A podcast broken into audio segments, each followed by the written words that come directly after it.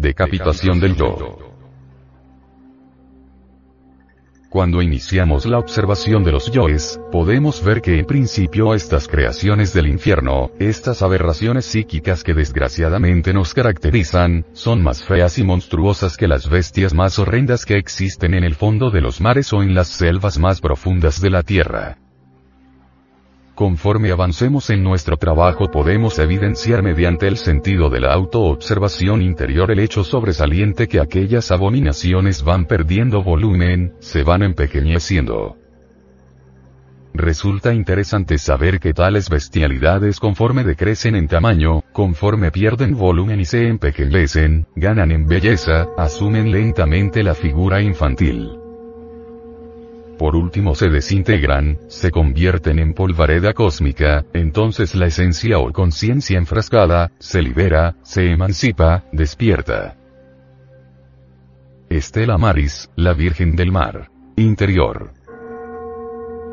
Indubitablemente, la mente no puede alterar fundamentalmente ningún defecto psicológico. Obviamente el entendimiento puede darse el lujo de rotular un defecto con tal o cual nombre, de justificarlo, de pasarlo de un nivel a otro, etc. Mas no podría por sí mismo aniquilarlo, desintegrarlo. Necesitamos urgentemente de un poder flamígero superior a la mente, de un poder que sea capaz por sí mismo de reducir tal o cual defecto psicológico a mera polvareda cósmica. El venerable maestro, Samael Aumeor, sobre este poder de reducir a polvareda cósmica el ego, dice. Afortunadamente, existe en nosotros ese poder serpentino, ese fuego maravilloso que los viejos alquimistas medievales bautizaron con el nombre misterioso de Estela Maris, la Virgen del Mar, el Azoe de la ciencia de Hermes, la Tonantzin del México azteca, esa derivación de nuestro propio ser íntimo, Dios Madre en nuestro interior simbolizado siempre con la serpiente sagrada de los grandes misterios. Si después de haber observado y comprendido profundamente tal o cual defecto psicológico, tal o cual yo, suplicamos a nuestra Madre Cósmica particular, pues cada uno de nos tiene la suya propia, desintegre, reduzca polvareda cósmica, este o aquel defecto, aquel yo, motivo de nuestro trabajo interior, podemos estar seguro de que el mismo perderá volumen y lentamente se irá pulverizando. Todo esto implica naturalmente sucesivos trabajos de fondo, siempre continuos, pues ningún yo puede ser desintegrado jamás instantáneamente. El sentido de autoobservación íntima podrá ver el avance progresivo del trabajo relacionado con la abominación que nos interese verdaderamente desintegrar. Estela Maris aunque parezca increíble es la asignatura astral de la potencia sexual humana. Obviamente Estela Maris tiene el poder efectivo para desintegrar las aberraciones que en nuestro interior psicológico cargamos. La decapitación de Juan Bautista es algo que nos invita a la reflexión.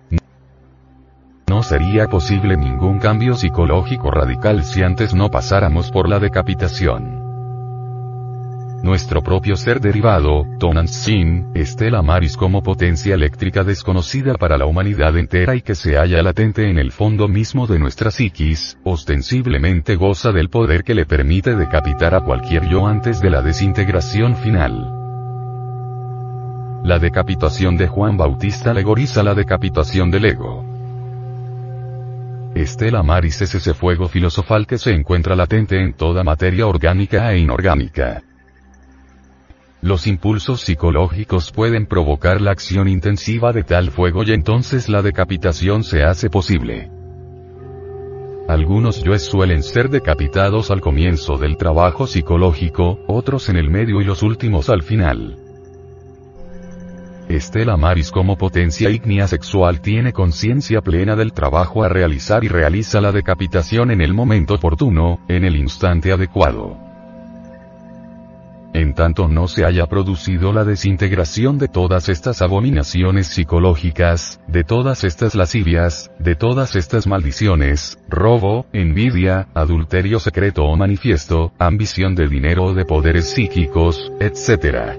Aun cuando nos creamos personas honorables, cumplidoras de la palabra, sinceras, corteses, caritativas, hermosas en el interior, etc Obviamente no pasaremos de ser más que sepulcros blanqueados, hermosos por fuera más por dentro llenos de asqueante podredumbre.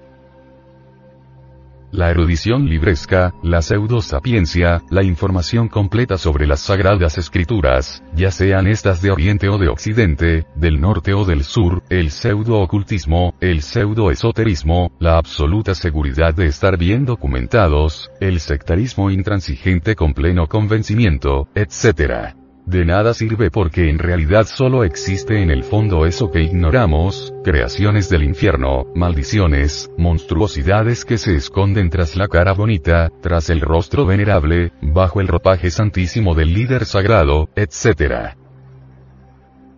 Tenemos que ser sinceros consigo mismo, preguntarnos qué es lo que queremos, si hemos venido a la enseñanza gnóstica por mera curiosidad, si de verdad no es pasar por la decapitación lo que estamos deseando, entonces nos estamos engañando a sí mismos, estamos defendiendo nuestra propia podredumbre, estamos procediendo hipócritamente. En las escuelas más venerables de la sapiencia esotérica y del ocultismo existen muchos equivocados sinceros que de verdad quieren autorrealizarse pero que no están dedicados a la desintegración de sus abominaciones interiores.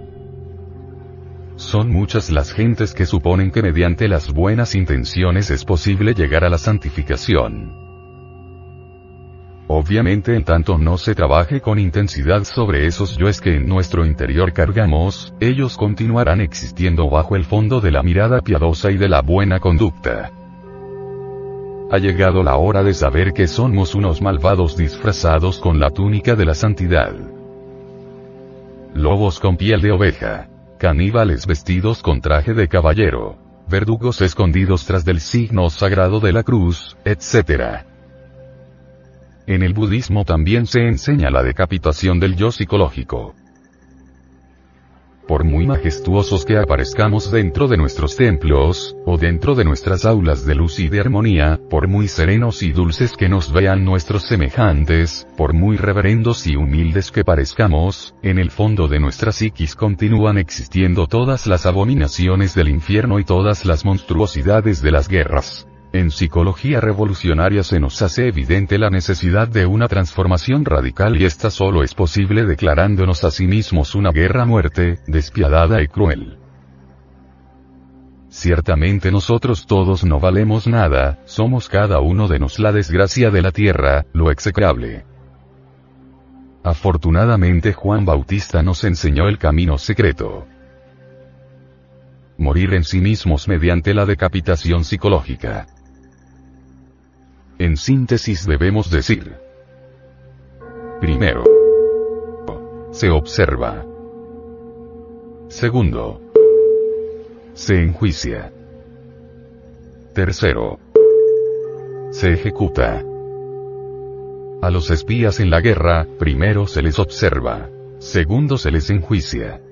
Tercero se les fusila. En la interrelación existe autodescubrimiento y autorrevelación.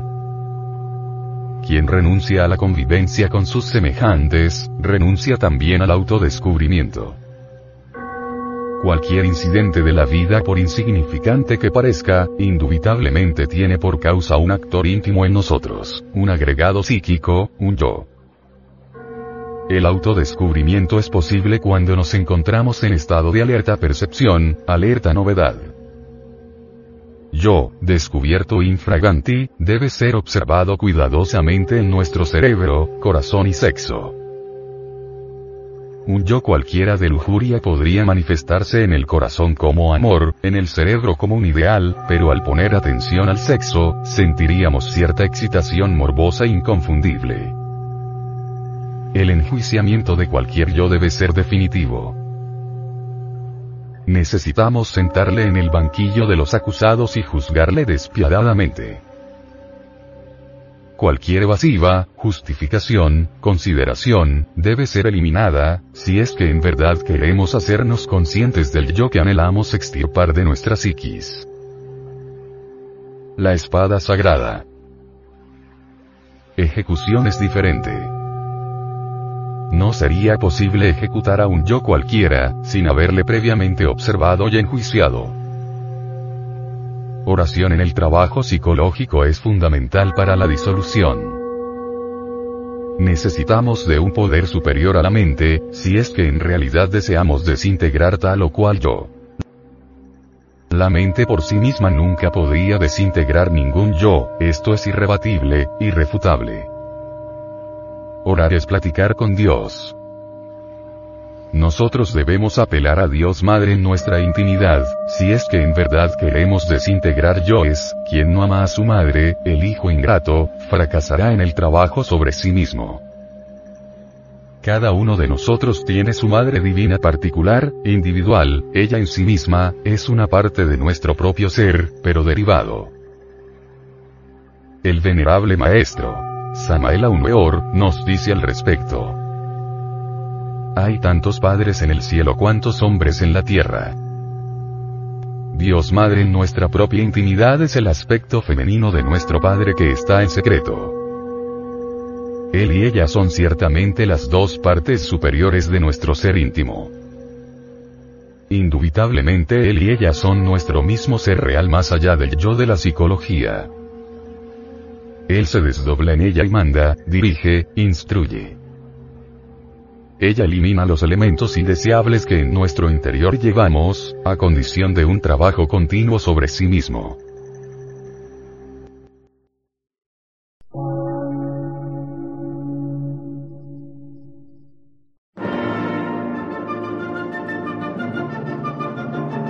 Emisora, gnóstica, transmundial.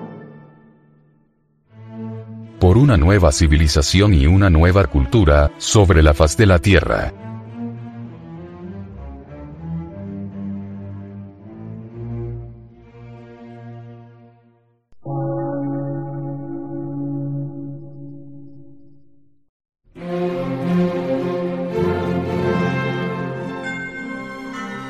Medio de radiodifusión, científico, artístico, místico y filosófico, de la Asociación Colombiana de Centros de Estudios Gnósticos, Antropológicos, Psicológicos y Culturales. A.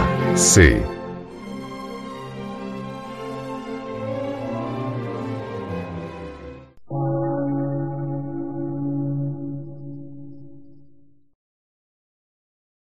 Lectura en movimiento. Difusión sin fronteras.